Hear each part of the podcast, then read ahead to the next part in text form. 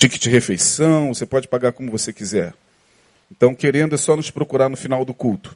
Mateus 16, nós estamos falando sobre o tema Igreja, Religião e Espiritualidade, aproximações e divergências. Bom, eu disse na semana passada que estas três palavras, igreja, religião e espiritualidade, conquanto sejam palavras muito semelhantes, igreja, religião e espiritualidade. Espiritualidade, religião e igreja. Parece que são três palavras que estão é, interligadas entre si, de maneira tal que quase sempre não dá para a gente distinguir uma da outra. Mas, de fato, elas estão muito interligadas. Quando você pensa em igreja, automaticamente você pensa numa religião, você pensa numa denominação, você pensa num segmento. E quando você fala de espiritualidade, você faz um link com, com a religião e com a igreja. Mas estamos tentando mostrar não só estas aproximações, mas como algumas divergências. Na, na quarta-feira passada, baseado em Mateus 16, a partir do verso 13, quando Jesus reúne os discípulos e pergunta sobre uh, o que falavam dele, qual era a opinião pública dele. E uns diziam, tu és João Batista, uns é, é, outros dizem tu és Elias e outros Jeremias ou um dos profetas. E Jesus olha para os discípulos e pergunta: e vocês? O que vocês acham que eu sou? Ou quem sou? E Pedro se levanta dizendo: Tu és o Cristo, filho do Deus vivo. E no verso 17, Jesus responde e diz: Bem-aventurado és tu, Simão Barjonas, ou Simão, filho de Jonas, Bar, no, no, no aramaico é filho, né? Simão Bar Jonas, filho de Jonas, porque não foi carne e sangue que quem te revelou, ou te revelou, mas meu Pai que está nos céus. Agora o verso 18. Pois também eu te digo que tu és Pedro, e sobre esta pedra edificarei a. O que, que está escrito aí? A minha, pronome possessivo. A minha igreja. E as portas do inferno não o quê?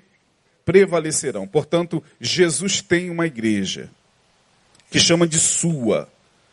E se ele chama de sua e diz minha igreja, abre um, um, um, um pressuposto de que possa existir uma igreja que não seja de quem? Dele. Quando ele fala, eu edificarei Pedro, tu és pedra, ele faz alusão a Cefas, a Pedro, pedra, rocha.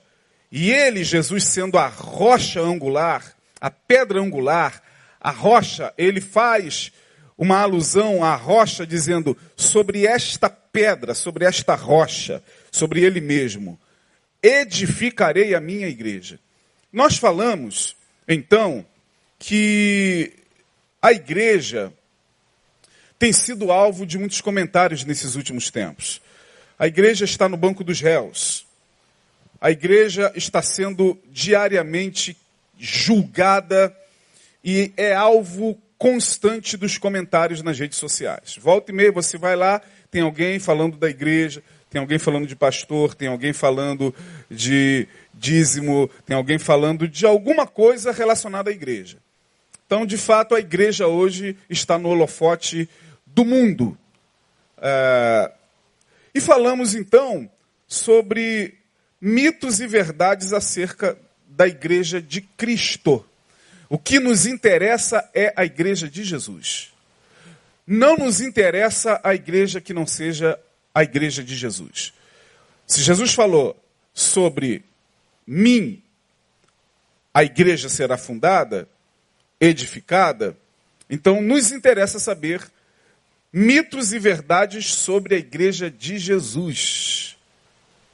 E eu falei sobre alguns mitos acerca da igreja.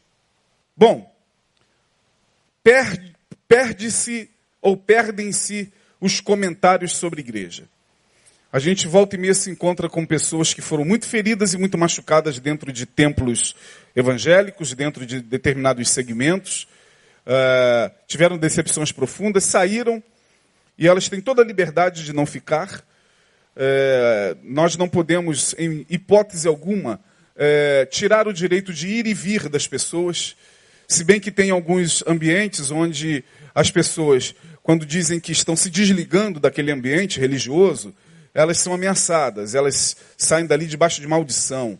Alguns líderes dizem que ao saírem dali suas vidas não darão certo, que ao saírem dali e irem para a igreja tal, eh, irmão, é uma coisa assim de louco. É algo assim surreal o que se faz em nome de Jesus e da igreja. O que se diz, o que se constrói em cima desse nome que não é nenhum nome sagrado. A palavra igreja é um nome que vem do grego eclésia, o que era a eclésia. Eclésia é um nome comum, secular. Eclésia, na Grécia, era a reunião que acontecia nas praças, nas ágoras, ou nas praças públicas. Qualquer reunião, para qualquer assunto que acontecia nas praças públicas, ali se formava uma eclésia. Então, o que é a igreja? É a reunião, a igreja de Jesus agora, é a reunião daqueles que estão é, voltados para uma consciência espiritual em torno do Cristo. Igreja a priori não tem a ver com estrutura física. Vamos chegar lá. Falamos sobre alguns mitos. Na quarta-feira passada falamos sobre o primeiro mito. Uh, que é esse que nós lemos, né? Você vê muito isso sendo falado por aí. Jesus não veio fundar a igreja. Bom, então o que, que a gente faz? A gente apaga o que Jesus falou, a gente ignora o que Jesus falou, a gente ignora o que a gente está lendo, a gente faz de conta que não está aqui. Como é que é isso? Eu ouço aqui e ali, de vez em quando, algumas pessoas falarem: Jesus não veio, eu não preciso da igreja, porque Jesus não veio fundar igreja nenhuma. Não, deixa eu fazer uma correção. Jesus não veio fundar religião. Jesus não veio fundar religião. Igreja ele veio fundar sim. Porque senão o texto estaria sendo um equívoco. Né? É, Jesus não veio fundar religião, falamos, isso é mito. Jesus veio fundar. É, Jesus não veio fundar igreja, não, ele veio fundar igreja. O segundo mito que a gente ouve por aí principalmente daqueles que saem de algum grupo religioso, não frequentam mais grupo algum, estão em casa, estão em qualquer outro lugar, mas não querem mais saber disso aqui, não querem mais saber de igreja, não querem mais entrar num ambiente ou numa denominação, seja qual for. É, quase sempre eles falam isso aqui, né? É, igreja sou eu. Você já deve ter ouvido isso aí. Ah, não preciso daquilo lá porque igreja sou eu. Eu quebrei esse mito e mostrei aqui inúmeras passagens bíblicas que me dão base bíblica para afirmar que a igreja é, não é você sozinho. Ninguém sozinho é igreja. Isso é um mito. Isso é para alimentar egos feridos. Funciona como um engano para amortecer a dor, a frustração daquela pessoa que saiu daquele ambiente religioso e sai por aí falando: "Eu sou igreja". Não, você, você faz parte. Você é um membro do corpo de Cristo. Mas você sozinho, ninguém sozinho é a igreja. Me desculpe, isso é um mito. Ah, eu em casa, pastor, eu, eu, eu sozinho eu oro. Pode orar. E tem que orar mesmo. Jesus falou, olha, Entra no quarto em secreto, ore, porque o teu pai te recompensará. Tem que orar, tem que ler a Bíblia. Sozinho você pode fazer tudo para Deus, irmão. Está lá na sua casa? Você pode orar, você pode ler a palavra, você pode cantar, pular, falar línguas. Pode... Mas isso não caracteriza que você sozinho seja igreja. Igreja é, no mínimo, como Jesus falou, onde estiverem o que, irmão? Dois ou três. Isso é um mito. Mito de gente ferida. Então, quando a gente ouve isso por aí, olha, irmão, eu entendo que você está ferido, eu entendo a tua frustração. Eu também já vivi frustrações fortíssimas dentro de ambientes religiosos, mas estou tô, tô lá. É, não estou no meio de gente perfeita, não. E talvez o, o, eu falo como Paulo, né? Jesus Cristo veio salvar todo mundo que está lá naquela igreja chamada Betânia, é, e todos eles são pecadores dos quais eu sou o principal. Então não sou melhor do que ninguém. Agora, sozinho ninguém é igreja. Falamos que isso é um mito. Mostramos os textos aqui que eu não vou repetir. Uh, vamos falar hoje, né? Paramos aí. Mas vamos falar hoje de um outro mito, né? Que eu acredito que seja um mito. Vamos ver se é ou não. Que é esse aqui, ó. Ninguém precisa estar debaixo de pastoreio algum para se relacionar com Deus. Vou repetir. Ninguém precisa estar debaixo de nenhuma, nenhum pastor, debaixo de nenhuma autoridade espiritual. Ninguém precisa disso para se relacionar com Deus. Sim. Mas eu fico é, também querendo entender por que, que em Hebreus capítulo 13 está escrito isso aqui, ó. Hebreus 13, verso 7. Hebreus capítulo 13, Olha Lembrem-se dos seus líderes. Numa outra tradução, obedeçam, eu gosto mais dessa. Lembrem-se dos seus o que, irmãos? Líderes. Perdão. Que lhes falaram a palavra o quê? De, o que, irmão? Quem falou a palavra de Deus para você? Foi algum líder. Algum pastor passou pela sua vida. Alguém te conduziu.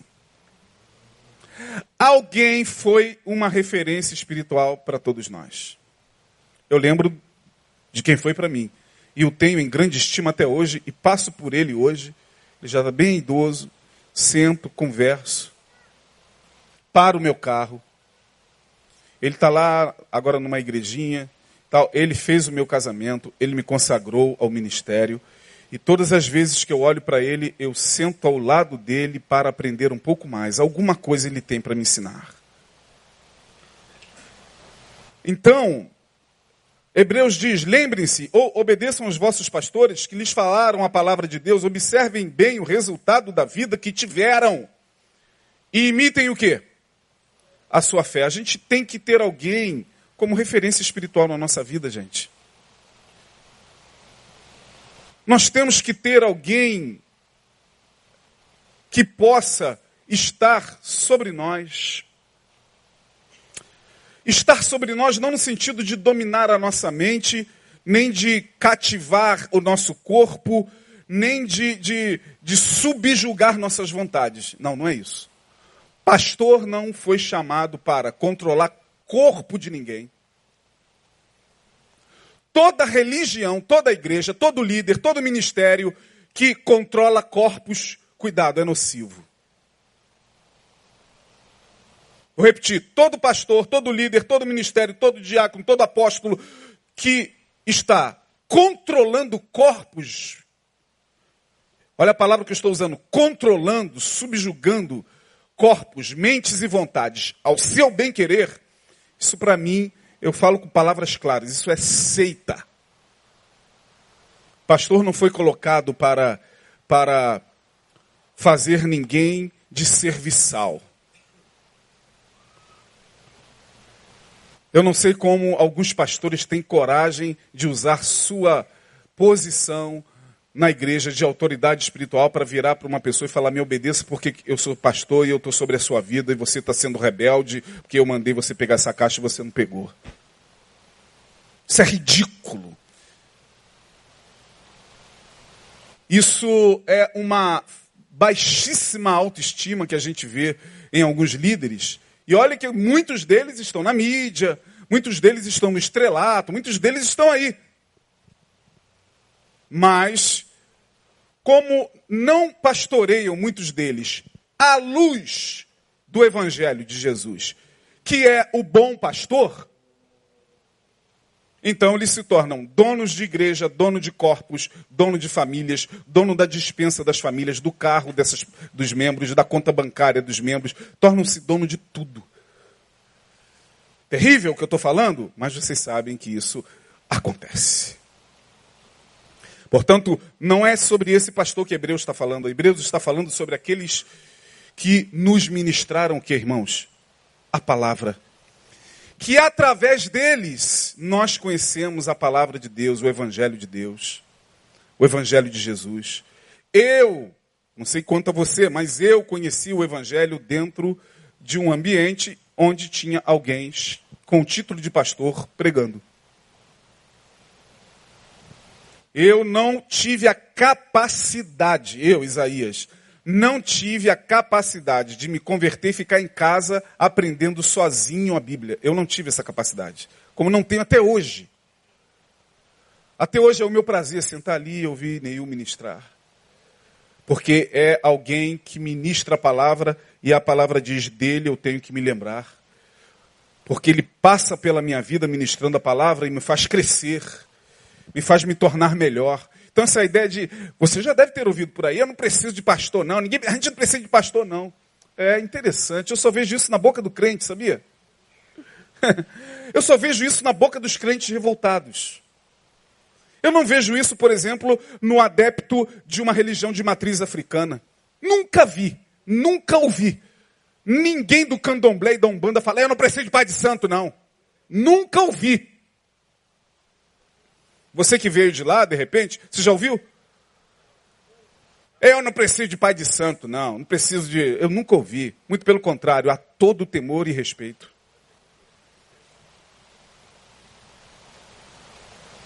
Eu acho bonito como aconteceu aqui há algum tempo atrás. Muito bonito.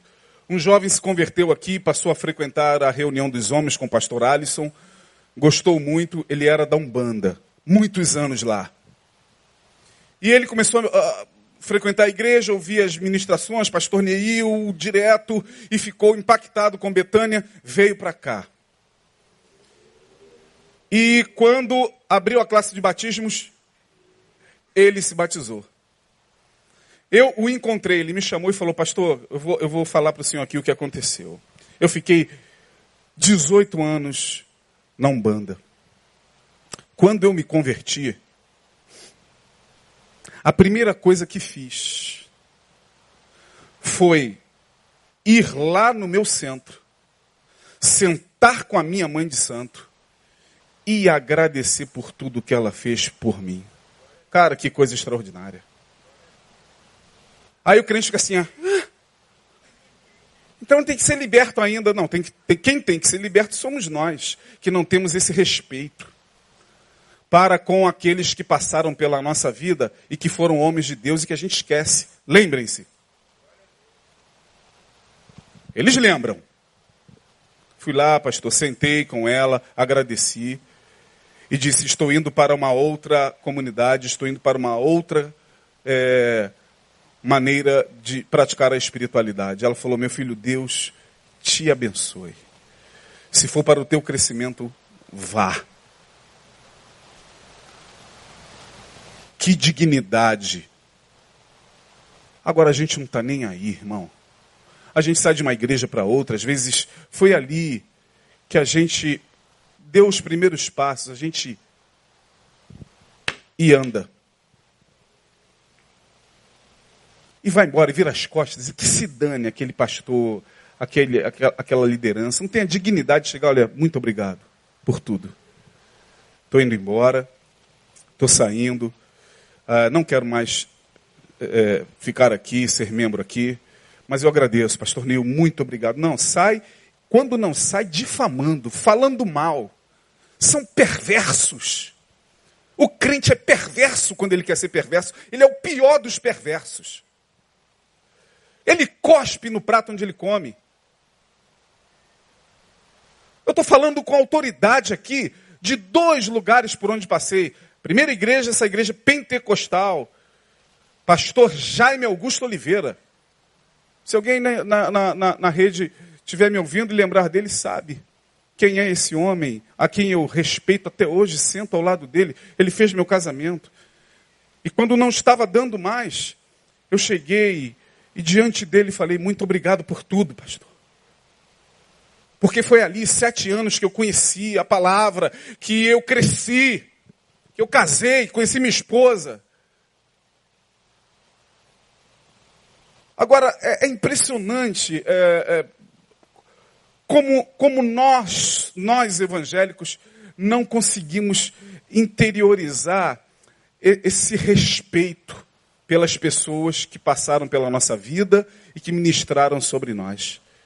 Pelo contrário, a gente quer mais é que haja um escândalo com elas para a gente chegar lá nas redes e falar. Ah,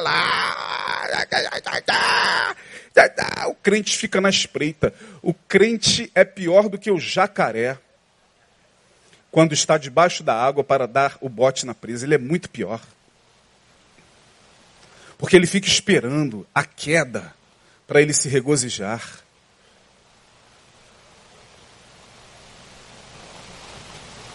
Então lembre-se dos seus líderes. Não, não preciso estar debaixo de pastoreio para se relacionar com Deus. Não, para mim isso é mito, irmão. Tudo bem, saia da igreja. Vá lá ser igreja sozinho. Já já, porque nós seres humanos temos uma necessidade psicológica e emocional. Ainda mais nós que praticamos a espiritualidade ou viemos de algum ambiente espiritual. Já já já tem alguém lá na sua casa. Vamos fazer uma célulazinha? Vamos fazer uma oraçãozinha? Ah, vamos. Ah, eu estou agora me reunindo lá na minha sala. Então, daqui a pouco já tem alguém ali comandando a célula, já tem você obedecendo alguém ali, alguém lá na sua casa. Já, tô, ah, já tem alguém se dizendo líder lá na célula da sua casa. Já tem alguém se metendo no seu casamento e dizendo Deus está me revelando e você abaixando a cabeça, que é em nome de Jesus, é Deus está me revelando. Daqui a pouco você está debaixo de alguma autoridade. Ou você está se deixando levar por alguém. Não tem essa, irmão. Me desculpe, não tem essa. Na prática da espiritualidade, nós precisamos de referência. Hebreus 13, 7. Está aí. Outro texto. 1 Coríntios 11, 1. 1 Coríntios 11, 1. Tornem-se o quê? Meus imitadores, diz Paulo, como eu sou de Cristo. Tornem-se meus imitadores. Não existe prática espiritual sem mestre e discípulo. Jesus Cristo é difícil de entender isso, irmão. Eu estou aqui trazendo um estudo de escola dominical para vocês. Não tem nada de espetacular no que eu estou falando. Mas a, a impressão, muitas vezes, que nós temos é que isso aqui é tudo muito novo. Por quê? Porque desconfigurou-se tudo hoje e esses mitos se tornaram verdade. Eu sou igreja, eu não preciso de pastor. Mas a palavra está dizendo aqui, Paulo está dizendo: olha, sede meus imitadores, ó Coríntios, ó igreja de Corinto, sede, sede meus imitadores. Ele fala no sentido de que não imitem a Paulo apenas. Não é para imitar o Neil, porque o pastor Neil é o pastor da igreja e é a referência espiritual dessa igreja. Não é, pra, não é apenas para você deixar sua barba crescer aqui e ficar branca. Também, isso é bacana, identificação é o nome disso, psicológica. Isso é bom. A gente se identifica com as pessoas que a gente ama, irmão. Tem gente que anda aí, às vezes eu confundo com a Beyoncé. É a Beyoncé? E não, mas ela gosta da Beyoncé e está igualzinha. Gente que. Eu fui a Buenos Aires. Irmão, em Buenos Aires, a cada cinco homens, um é Maradona. Eu fiquei, passava com a minha esposa, falei, vou, vou pedir um toque, falei, Maradona, e, e, não é não. Igualzinho. Porque o cara é Deus na Argentina. Identificação, isso é bacana. Mas não é sobre isso que Paulo está dizendo. Paulo está dizendo, olha, é, identifiquem-se comigo, vistam-se como eu. Falem como eu. Poxa, pastor Isaías podia fazer, já acho que o pastor Neil faz assim para ficar legal. Não sei como é que é, não, não. É, é, eu não o imito no estereótipo, eu imito a sua fé, o seu exemplo, o seu pastoreio, a sua consciência que está presente. É isso que Paulo está dizendo, olha, sede meus imitadores, assim como eu sou de quem? De Cristo. Para você imitar um líder, esse líder tem que parecer com Cristo, irmão. Líder que não parece com Jesus, no trato, como diz Paulo a Timóteo: Timóteo, seja exemplo dos fiéis. Aonde? No trato, na piedade, no amor não fingido. É esse exemplo. Não é você imitar por imitar, irmão. É você imitar porque você olha e diz: meu líder, meu pastor, vejo Jesus nele. Sede meus imitadores como eu sou de Cristo. Ou seja, é como se você lesse esse texto aqui, ponto final, é como se Paulo pudesse também escrever: Porque no dia em que eu deixar de imitar a Cristo, parem de me imitar. Mais ou menos isso. Não está aqui não. Então, essa questão de ninguém precisa estar debaixo de pastoreio é outro mito que a gente ouve por aí. É, e a gente tem que começar a reconfigurar o que a gente está ouvindo, irmão. A gente tem que começar a reavaliar o que a gente está ouvindo por aí. É muita gente falando muita besteira em nome de, de uma revolta contra a igreja, porque a revolta é contra a igreja. Eu dei aqui o exemplo do Porta dos Fundos, não é porque eu quero defender Jesus nem a igreja daquele seriado aí que causou polêmica aí. Para mim, aquilo ali é pitoresco. O que o Porta dos Fundos fez, o que o Pochá fez, o que o, o do Vivier fez é pitoresco, é bobo, bobo, bobo. Que não dá nem para rir, eu prefiro ver Minha Mãe uma peça 13, eu ri mais. Aquilo é bobo. Os crentes, oh, meu Deus. Teve um irmão que chegou, pastor, ele imitou Jesus gay. Eu falei, Jesus, eu acho que Jesus não foi gay. E Jesus não está nem um pouco preocupado. Jesus é gay, irmão? Sim ou não? vou, vou, vou, perguntar de novo. Jesus é gay, irmão? Você acha que ele foi gay? Ele não teve mulher, né? Pode ser que tenha um maluco aí, estão dizendo que que Jesus não teve sexo. Tem uma pastora agora aí dizendo que, que Jesus provavelmente possa ter jogado no time dela. Tá aí, ó. Na... Eu acho que Jesus não foi gay. Certo? Então, se alguém faz um filme, um seriado mostrando Jesus gay, isso vai me afetar em quê? Agora, raciocinem comigo. O Porta dos Fundos não foi o problema. O problema é que o pau que dá em Chico dá em Francisco, irmão. O que, que eu quero dizer com isso? Eles feriram a Constituição. Não estou aqui falando do seriado em si, eu estou falando do crime que eles cometeram. Foi crime. Quem é advogado aqui sabe, foi crime. E, é, é, esse seriado aí, do Natal de Jesus, aí que deu o que falar, é crime de intolerância religiosa. Ah, se é crime, Poxa, o vento que sopra lá, sopra cá. Poxa, peraí. Gente, intolerância religiosa.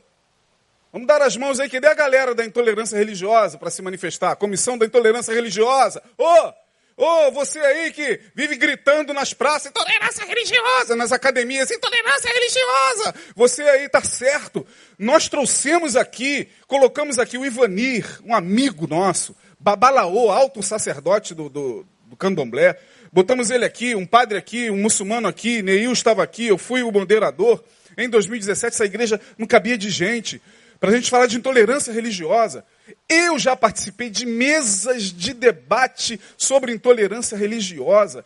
Eu já participei de uma roda, eu, pastor Flávio e meu filho, sentamos numa. Fui convidado de honra para sentar numa mesa sobre é, intolerância contra transexuais. Tinha cinco pessoas ali que fizeram a redesignação, a mudança de, de sexo. E, e, eu estava ali. Eu estava ali dizendo, não, não pode, não pode matar transexual, não. Não, transexual merece viver. Não, não pode, não pode odiar transexual, não. Eles, eles são seres humanos. Com... Eu estava ali. Agora, que deu, galera? Ô, oh, Porta dos Fundos feriu a Constituição. É isso que eu quis dizer aqui. Jesus precisa de defesa, irmão? Nenhuma. Assim como, se eu chegar aqui, sei lá, equivocadamente, ou pregando, ou o irmãozinho ali, né, do outro lado da igreja, porque, irmãos, o, o, o Exu é o demônio. Aí, opa! Opa! Intolerância religiosa chamou o Exu de demônio. E é mesmo. Você sabia disso? Aí a minha pergunta: mas o Exu é, é demônio? Ah, perguntaria eu ao adepto da Umbanda e do Candomblé. Meu jovem, você acha que o Exu é um demônio? Não, o Exu é um mensageiro entre os mundos. O Exu é uma energia. Ah, legal. Por que essa raiva? Porque chamou ele de demônio. A raiva ratifica que ele possa ser. Não, ele não é não. E por que a raiva? Por quê? Se não é. Se ele não é, não é. Jesus é gay, irmão? Não, tranquilo. Mas a questão é que o pau que bate em Chico não bate em Francisco, irmão. A questão é que Jesus falou: Vós sereis odiados por todas as gentes por causa do meu nome. Se prepare, prepare o lombo, irmão. Prepare o lombo, porque daqui para frente a perseguição vem pesada contra a igreja. Você sabe quantas cadeiras o Vaticano tem na ONU? Hoje, praticamente nenhuma. Por quê? Porque o Vaticano tinha uma cadeira no Vaticano. É, é, o, o Vaticano tinha uma cadeira na ONU de observador. Você sabe o que é cadeira de observador? É uma cadeira na, na, na, reunião da ONU, onde ele, a pessoa que está ali, ela é participa da ONU, mas ela não pode dar opinião. Ela participa, me parece, como observador, sem se intrometer nos negócios políticos da ONU. Até isso já está sendo reivindicado pela ONU. Tem alguma coisa estranha acontecendo no mundo que até agora eu estou tentando entender em relação a nós, cristãos. Coloca-se Igreja Católica e Igreja Evangélica, tá? A raiva me parece que é contra nós. Eu falei aqui domingo sobre essa questão do dízimo. Hoje está na boca do povo. Vai, vai dízimo, vai dar dízimo para pastor, pastor tu lá dando dízimo, dízimo. Meu filho, meu filho, torna a repetir. Eu gosto de dar esse exemplo aqui.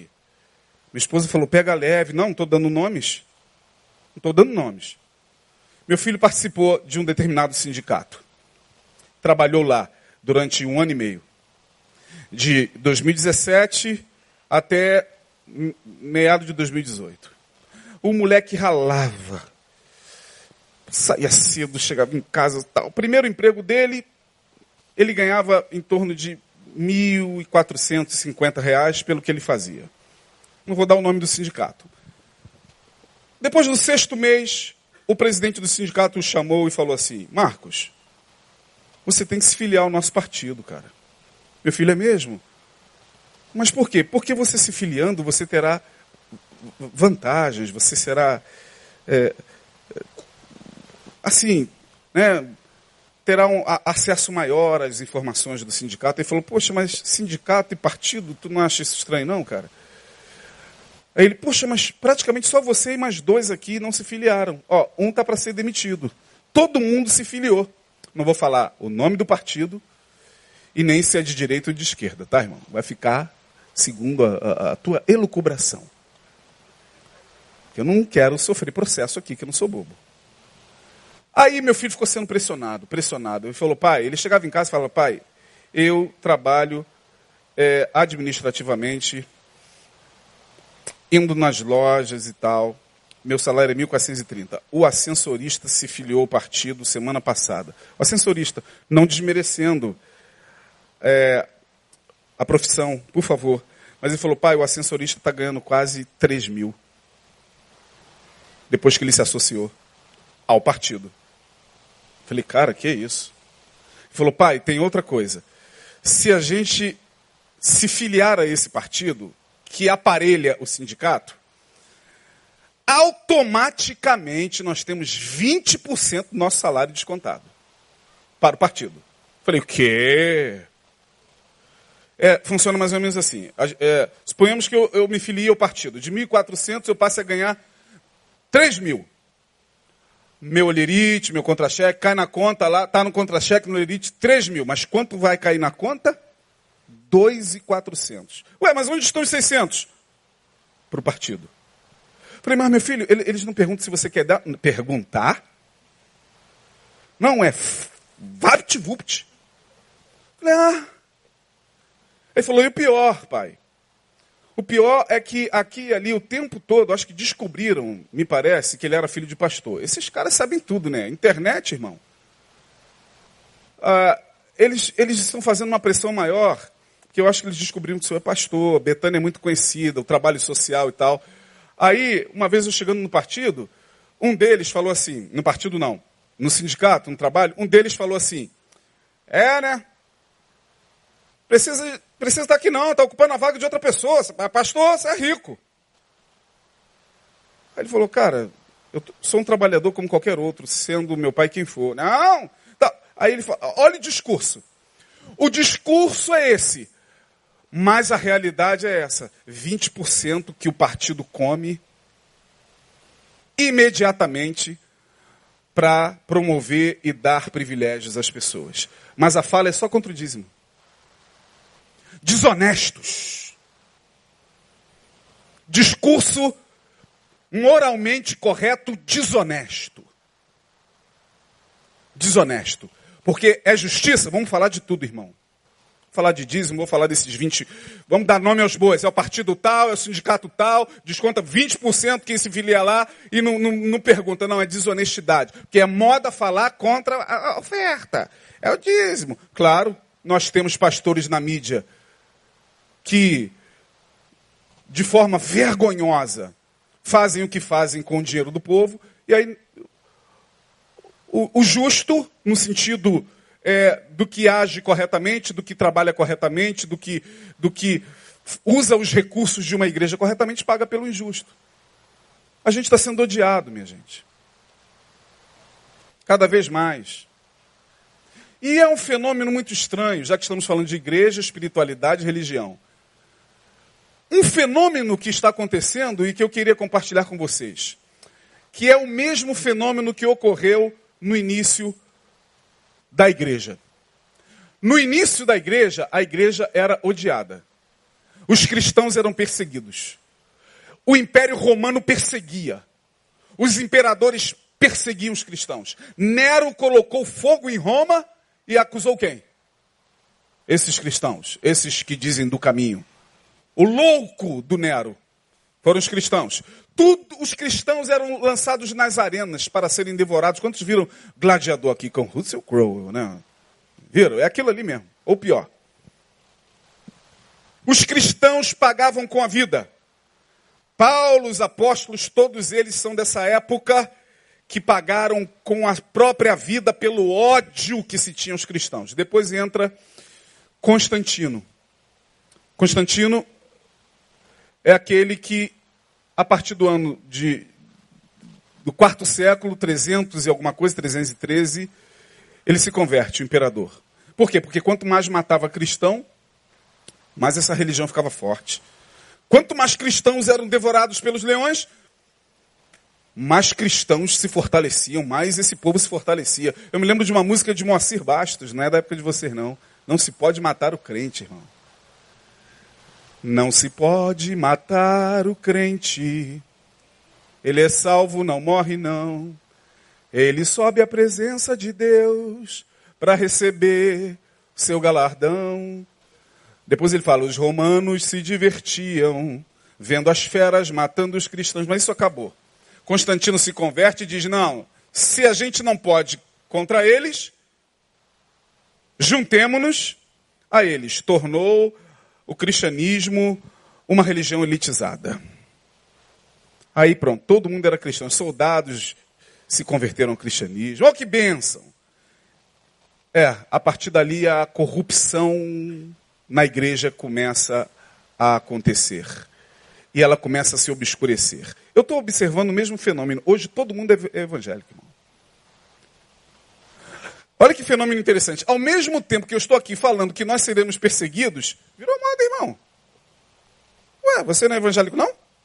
Você não sabe que está perdendo, rapaz. Você ainda não é da, da Baptist Church? Que é isso? Você ainda não frequenta a, a, a, a Church International em Recreio? Rapaz, meu filho, todo mundo hoje é cristão. Todo mundo hoje se diz evangélico. Todo mundo está com sangue de Jesus, tem poder nas redes, na boca. Todo mundo está com oração de meio-dia, meia-noite e tá, vai lá. Vai lá, tá lá os, atores, as atrizes, as estrelas brigando entre si, só faltando uma matar a outra de inveja, porque a outra cresceu mais, o hit da outra ganhou uma popularidade maior, e a inveja tomando conta, mas o Senhor é a minha bandeira. Eu fui na Church International e lá o pastor falou: Deus vai te exaltar. Hoje virou moda. Porque hoje não se busca o Evangelho de Jesus. Evangelho está ultrapassado, irmão, está mofado. Oh, esquece esse negócio aí. Esses quatro livrinhos aí estão na Bíblia, Mateus, Marcos, Lucas e João. É só para a gente, sei lá, dar uma lida e ver como é que esse cara conseguia liderar 12 pessoas. Deve ter. Esse cara foi coach, hein? Esse foi o coach Jesus Cristo, hein?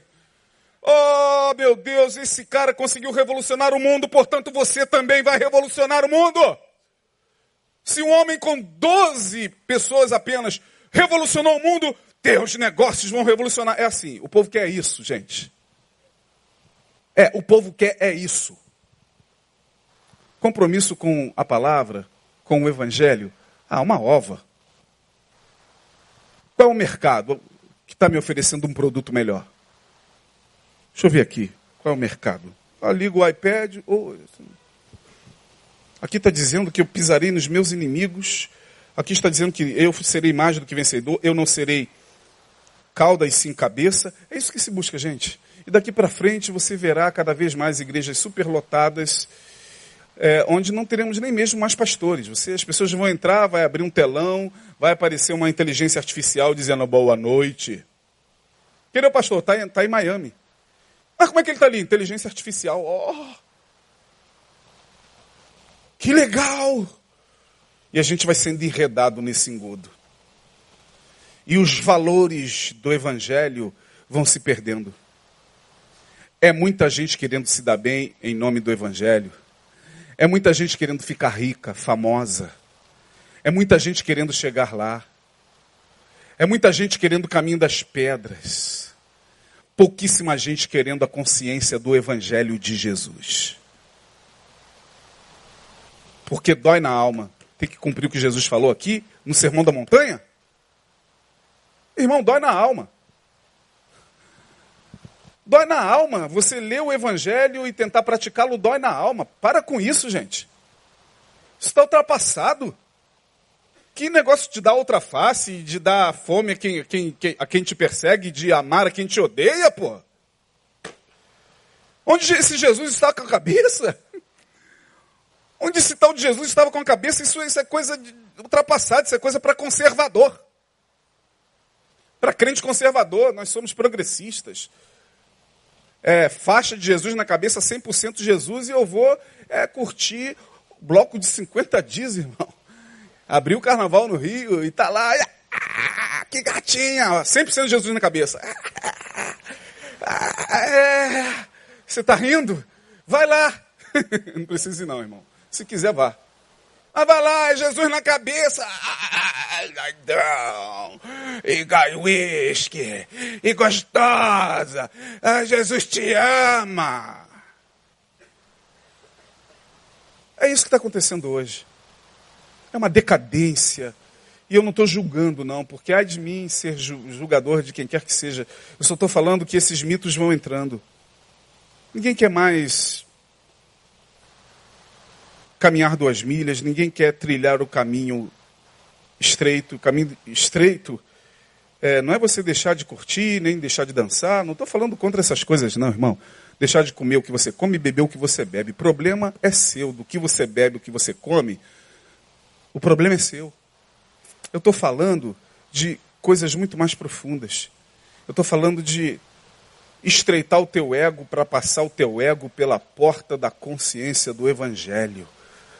A gente tem que emagrecer do nosso ciúme, da nossa inveja, das nossas iras, das nossas pelejas, do nosso desejo narcísico de ser visto, do nosso desejo narcísico de querer suplantar o outro. Tem que emagrecer, irmão. Senão, senão não passa na porta estreita. Vai tentar passar e tá gordo. Volta para emagrecer um pouquinho mais pela palavra. Tá cheio de inveja, tá cheio de porfia, tá cheio de carnalidade está cheio de ira, está cheio de falta de perdão ainda, a sua, a, o seu corpo espiritual está gordo. Ah, então deixa. Tem que, tem que fazer esse jejumzinho. De, é, não, deixa eu, deixa eu botar o meu bloco na rua. e aí, por hoje, 9h15 a gente vai terminar. Falamos então sobre esses mitos. Jesus não veio fundar igreja, veio. O mito de eu sou igreja, sozinho não. Ô pastor, mas não cabe assim uma pessoa falar eu sou igreja? Cabe no sentido da comparação, por exemplo, de uma rocha. Se aqui tem uma rocha e eu tiro um lasquinha dessa rocha, essa lasquinha é rocha. Porque eu tirei da rocha é rocha. Né? A palavra cristão significa pequeno Cristo. Jesus é a rocha, nós somos as lasquinhas.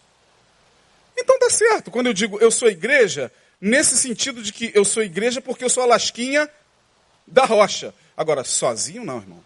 Sozinho ninguém lê a Bíblia. Tomar lendo, a gente não lê aqui. Que benção, tecnologia. Só eu que sou, torno repetir, conservador, o tamanho da minha Bíblia, irmão. Como é que eu carrego isso aqui ainda? Porque a gente, na verdade, tem a Bíblia hoje nos dispositivos. Sozinho ninguém adora Deus coisa nenhuma. Sozinho ninguém ora. Se ora, são poucos. Se tem vida devocional sozinho, são pouquíssimos. Sozinho é difícil, aqui já é difícil, você tem que fazer um esforço enorme, irmão, para estar aqui, quarta, domingo de manhã, domingo à noite, ou em qualquer outro lugar. Sozinho ninguém é igreja. E para terminar, o quarto e último mito, para na semana que vem a gente falar sobre verdades acerca da igreja. Eu vou falar na semana que vem o que são verdades sobre a igreja. Vou mostrar a vocês na palavra. Mas hoje tem outro mito muito interessante. Jesus não era religioso. Quantos já ouviram essa frase aqui? Que Jesus não era religioso. Jesus não era religioso. Porque a igreja está cheia de religiosos. Agora virou moda. A igreja está cheia de religiosos. Jesus não é religião. Jesus é vida. Porque aqui não tem religião. E agora, irmão, você vai em qualquer lugar, em qualquer igreja que está abrindo aqui na Zona Sul e tal, tem um cara lá falando: aqui não tem religião. Aqui nós só pregamos a, a Cristo. Aqui não tem religião. Aqui não tem. Não, é, legal, bacana. É, não tem religião. Entra lá, se torna membro e tire a tua própria conclusão. Não, agora todo mundo diz que aqui não tem religião. Chega aqui, nós não somos religiosos. Aqui não tem religiosos. É, aqui não tem religião. E nós estamos cansados de religião. E aqui não tem religiosos. Entra lá. Frequenta durante um tempo. E você vai começar a perceber, depois de um tempo, como diz Isaías, meu xará, regra sobre regra, preceito sobre preceito, um pouco aqui, um pouco ali. Daqui a pouco você está dois anos ali se sentindo desconfortável, não está se sentindo mais tão livre em Cristo assim. Mas aqui não tem religião. Aqui nós não somos religiosos, mas você está pesaroso. Você está carregando fardos que não foi o fardo de Jesus, porque o fardo de Jesus é leve e suave. Vinde a mim, todos vós, o quê? Que estás cansados, sobrecarregados, e eu o quê? Então, a, a igreja de Jesus alivia os fardos da vida. Mas tem certos ambientes onde você entra, você fica, vai ficando pesado. Aqui não tem, e o discurso lá do púlpito é, aqui não tem religião, porque nós não somos religiosos, porque aqui, mas espera aí, gente. Eu começo. Pastor, é, é, quer dizer que então para começar a namorar eu tenho que pedir a sua permissão? Claro. Mas aqui não tem religião. Aqui nós somos livres. Pastor, quer dizer que é, porque eu faltei o um ensaio, não pude vir, cheguei atrasado, minha mãe estava doente e tal. É, eu, eu tenho que dar satisfação? Sim. Sim. Primeiro lugar o grupo, primeiro lugar o departamento, primeiro lugar a responsabilidade com Deus. Mas o, o discurso aqui não tem religião. Aqui nós somos livres. E nos bastidores, o que você vê é o peso religioso sendo colocado devagarinho. Um pouco aqui, um pouco ali. Regra sobre regra, preceito sobre preceito. Jesus não era religioso. Não, Jesus era religioso. Isso é um mito. Jesus era muito religioso. Olha, e vou dizer mais: Jesus frequentava mais a religião do que eu e você. Ele ia mais ao culto do que eu e você. Mateus 12, 9, está aí, painel? Ele ia mais aos cultos do que nós vamos. Então, essa história de que Jesus não era religioso, de que Jesus era um itinerante, que Jesus era um caminhante, que, de que Jesus ele reunia todo mundo nas praias. É, é verdade, mas a, o ministério de Jesus era dividido entre a sua itinerância e entre a sua religião. Jesus era judeu. Como judeu, ele praticava o judaísmo. Ele passou pela circuncisão, conforme a lei de Moisés. Ao oitavo dia ele foi lá e foi apresentado ao sacerdote. Ele passou pelo bar mitzvah, que é um, uma tradição judaica. O bar mitzvah é quando o garoto faz 12 anos e ao completar 12 anos, os rabinos entendem que ele já está apto para entender a Torá. Com 12 anos, Jesus estava lá no templo, passando pelo seu bar mitzvah. Só que ele só não estava ouvindo, ele estava ensinando. Aí a coisa ficou feia. Mas Jesus, Jesus não era religioso. O que está escrito aí? Saindo ele daquele lugar, dirigiu-se aonde, irmãos? Dirigiu-se, fala bem alto. Mateus 12, 12. Quanto mais vale um homem do que. É isso aí, acho que eu errei o texto. Perdão. Esquece esse Mateus, Marcos 1, 21. Acho que eu mandei errado para o painel. Marcos 1, 21. Vamos lá. Mandei para o painel, será? Vamos lá, Marcos 1, 21. E eles foram para Cafarnaum e assim que chegou o sábado, Jesus entrou aonde? Ok. Vamos a Marcos 3, 1. Noutra ocasião, ele entrou aonde, irmão? Vamos a Marcos 13, 1. Já falei? Não. Ah, já. 13, 1 agora. Quando ele estava saindo da onde? Da onde? Templo. Vamos a Lucas 6, 6. No outro sábado ele entrou aonde, irmão? Ah, Jesus frequentava mais culto do que eu e você, irmão.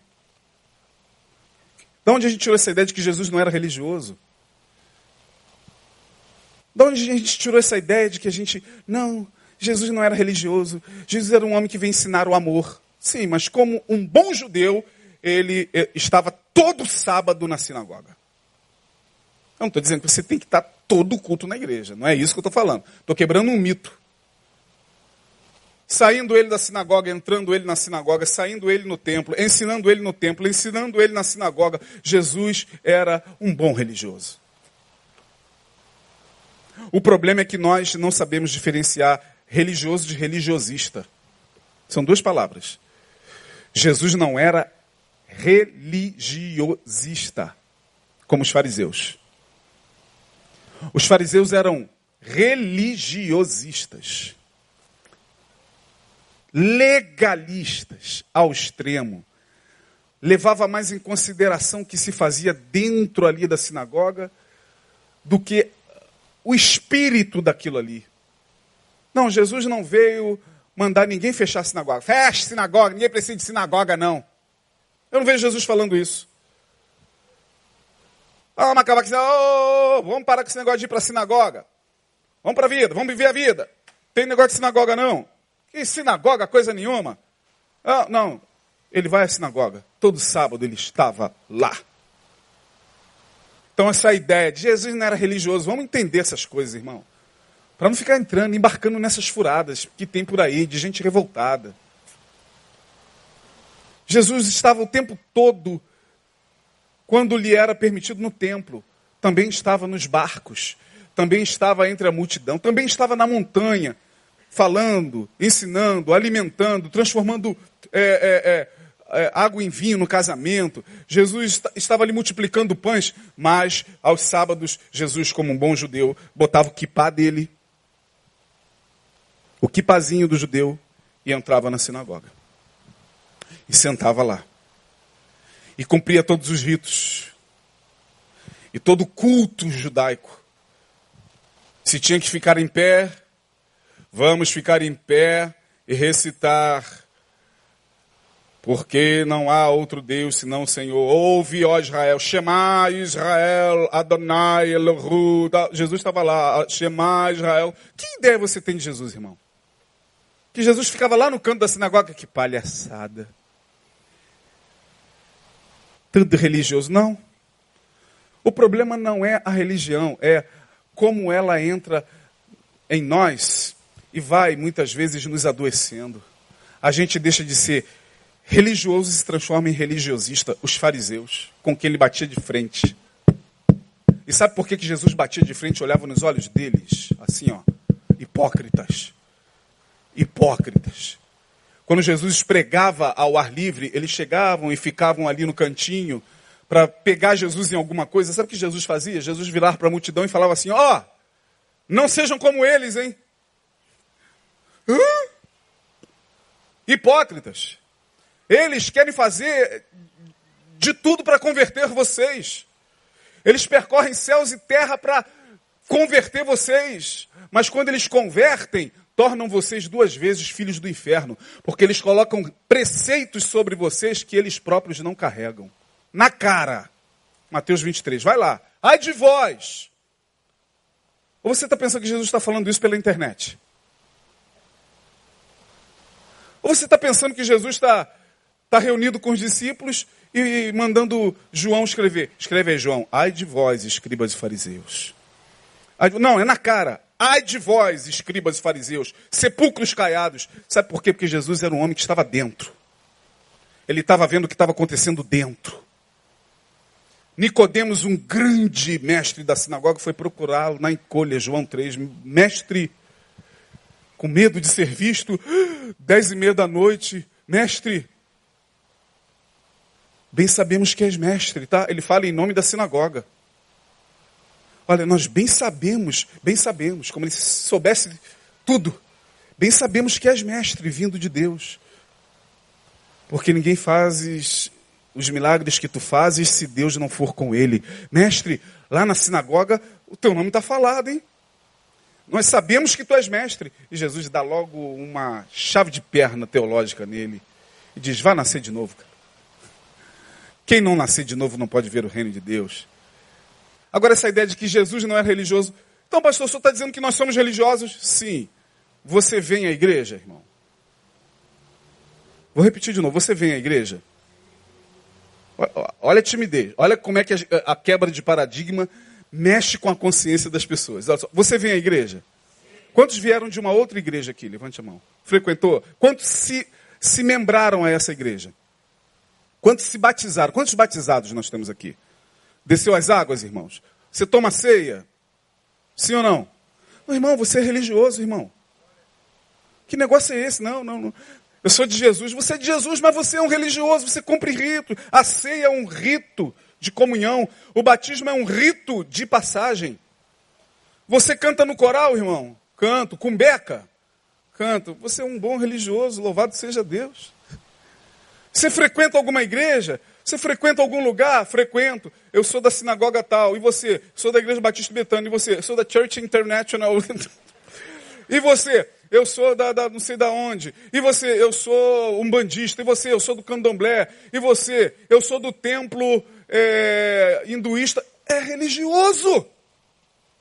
Da onde a gente tira essa ideia? Não, Jesus, eu não sou religião, não. Não sou religioso, não. Jesus não é religião, não. A gente vai reproduzindo sem conhecer a palavra. Minha gente do céu. Somos religiosos, sim. O problema é a gente se tornar um fariseu, religiosista, acusador do pecado alheio. O problema não é aqui, irmão. É o que se faz muitas vezes aqui. Aqui que eu falo na igreja. O problema não é a igreja. É o que se faz nela. O problema não era a sinagoga. Jesus não queria tacar fogo na sinagoga. O problema era a hipocrisia. Lá em Apocalipse, diz o texto, que uma sinagoga se transformou em sinagoga de Satanás. Paulo foi perseguido pelos da sinagoga. Paulo quase foi morto pelos fariseus. Pedro E os apóstolos, Tiago, perseguição, eram dos de dentro. Entendeu o problema? O problema não é ser religioso, o problema é como a gente lida com a religião. O problema é que os nossos maiores acusadores não estão fora, estão dentro. O problema é que a igreja evangélica se tornou um grande, um grande Big Brother Brasil. Todo mundo vigiando todo mundo. Todo mundo, como diz Caetano Veloso numa música muito interessante, ele diz: todo mundo quer saber com quem você se deita, nada pode prosperar. Então, todo mundo quer saber com quem você se deita, onde você está, o que você come ou deixa de comer, o que você bebe ou deixa de beber. Aí você fala, pastor, mas esses são os acusadores do diabo. São. Os ímpios? Não. Nossos irmãos. Quem se escandaliza com crente é o crente. Quem se escandaliza com crente é crente. Vou dar um exemplo, tá? Aí vão falar assim, ele está dando esse exemplo que ele fez. Não, não é porque eu fiz, não. É porque eu ouvi um, um, um, de um irmão muito querido isso. É, um pastor. Ele falou, pastor, eu a gente estava conversando, né? Eu, Denilson e, e mais esse pastor muito querido, ele falou, eu estava no mercado, aí ele, ele assim, o paladar dele se adequa a, a, a uma cevada, um lúpulo, é lúpulo, lúpulo, né? Ele gosta de uma cerveja, vamos ser franco. Aí ele está conversando com a gente, um homem queridíssimo. Aí ele falou, rapaz, eu, assim, olha só, hein? Entrei no mercado, passei minhas compras olhando para o lado. Falei, com medo de quem? Dos crentes. Dos crentes, pastor. Dos crentes. Falei, tá certo, é, é. Dos crentes. Aí, ele falou, passei a primeira, desesperado. Quando eu botei logo a cerveja para ele, logo eu pegar do outro lado, quando eu botei, Pastor, a paz do Senhor. Ele falou, minha irmã, a paz do Senhor. Aí eu falei, e aí, cara? Aí ele, olha, rapaz. Eu falei, mas ele falou, nossa, mas se isso acontece com uma pessoa que não é evangélica, ia pegar, mesmo sabendo que ele é pastor. Quem se escandaliza com crente é o crente. Na frente do crente você não pode ser você, você não pode dançar, você não pode ser feliz, você não pode se divertir, você não pode fazer macaquice, você não pode é, é, dar gargalhada, porque tudo é carnalidade. O crente tem que ter postura. Minha gente, nós vamos ter que rever nossa espiritualidade. Por hoje, mostrei a vocês que há uma diferença entre religioso e religiosista, entre religiosidade e religiosismo. O bom religioso, diz, diz Tiago, eu termino com esse texto, dispenso vocês que já passou da hora. Tiago diz é, que a verdadeira religião, eu não tenho religião, tenho Jesus. Eu tenho religião. Qual é? O Evangelho. E eu tenho um lugar onde eu congrego e tenho uma denominação. Eu sou batista. Da Igreja Batista Betânia. E eu estou debaixo do pastoreio do pastor Neil Barreto. Então não posso ficar me iludindo. Tem religião não há? Pelo amor de Deus, irmão. Vamos lá, Tiago diz que o verdadeiro religioso. Quem é um verdadeiro religioso? Pastor, é quem não toma Heikne.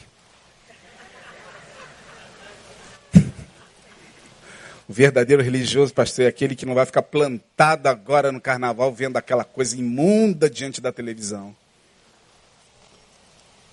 O verdadeiro religioso, vamos ver se a gente acha o texto aí. 1, 26 e 27, aqui eu termino. Tiago 1, 26 e 27. Se alguém Vou ler nessa versão aqui, que a minha é diferente. Se considera religioso, mas não refreia sua língua, engana-se a si mesmo. Sua religião não tem valor algum. Pode ser batista, metodista, presbiteriano, assembleiano, pentecostal, universal, do candomblé, da umbanda, do muçulmano. A tua língua está solta, irmão? Tá, você é fofoqueiro. É, é, a religião desse é vã. Verso 27 a gente termina. A religião que Deus o nosso Pai aceita como pura e imaculada é esta: cuidar dos órfãos e das viúvas em suas dificuldades e não se deixar corromper. O quê? Pelo mundo. Então, acho que a gente deveria praticar mais a religião, que é a de Jesus e a do Evangelho. Que Deus nos dê essa graça, no nome de Jesus. Amém, irmãos? Deus abençoe. Vamos ficar de pé. Vamos avançando nesse período de recesso. A gente vai adentrar aí talvez até a primeira quarta-feira de fevereiro. Está previsto para que o pastor volte, me parece que na, no segundo domingo de fevereiro, acredito. E a gente vai levando esse estudo até onde Deus nos permitir. Religião, espiritualidade e igreja. Aproximações e divergências. Que Deus nos capacite, como igreja, a viver nesses dias de forma tranquilamente sábia sem se deixar levar por mitos, verborragias, discurso de falso moralismo que não nos leva a lugar nenhum. Referencial é a palavra. Vamos orar. Pai, no nome de Jesus, nós te pedimos que tu nos capacites a, a sermos um bom religioso, não no sentido da prática fria dos dogmas e preceitos e e mandamentos de uma denominação qualquer. Mas o verdadeiro religioso, como nós lemos, que tem amor no coração, que se preocupa com o próximo, que entende que a verdadeira religião é aquela que nos liga, como diz a própria palavra, nos religa a ti todo dia. Nos religa ao amor, porque a verdadeira religião és tu, Jesus. Tu és o amor.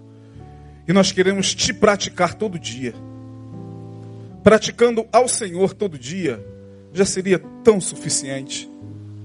Então, nos dê essa graça, abençoa todos que aqui vieram, conceda-lhes entendimento da tua palavra, conceda-lhes capacidade para nesses dias manterem-se firmes no teu evangelho, que é a nossa maior referência nesses tempos.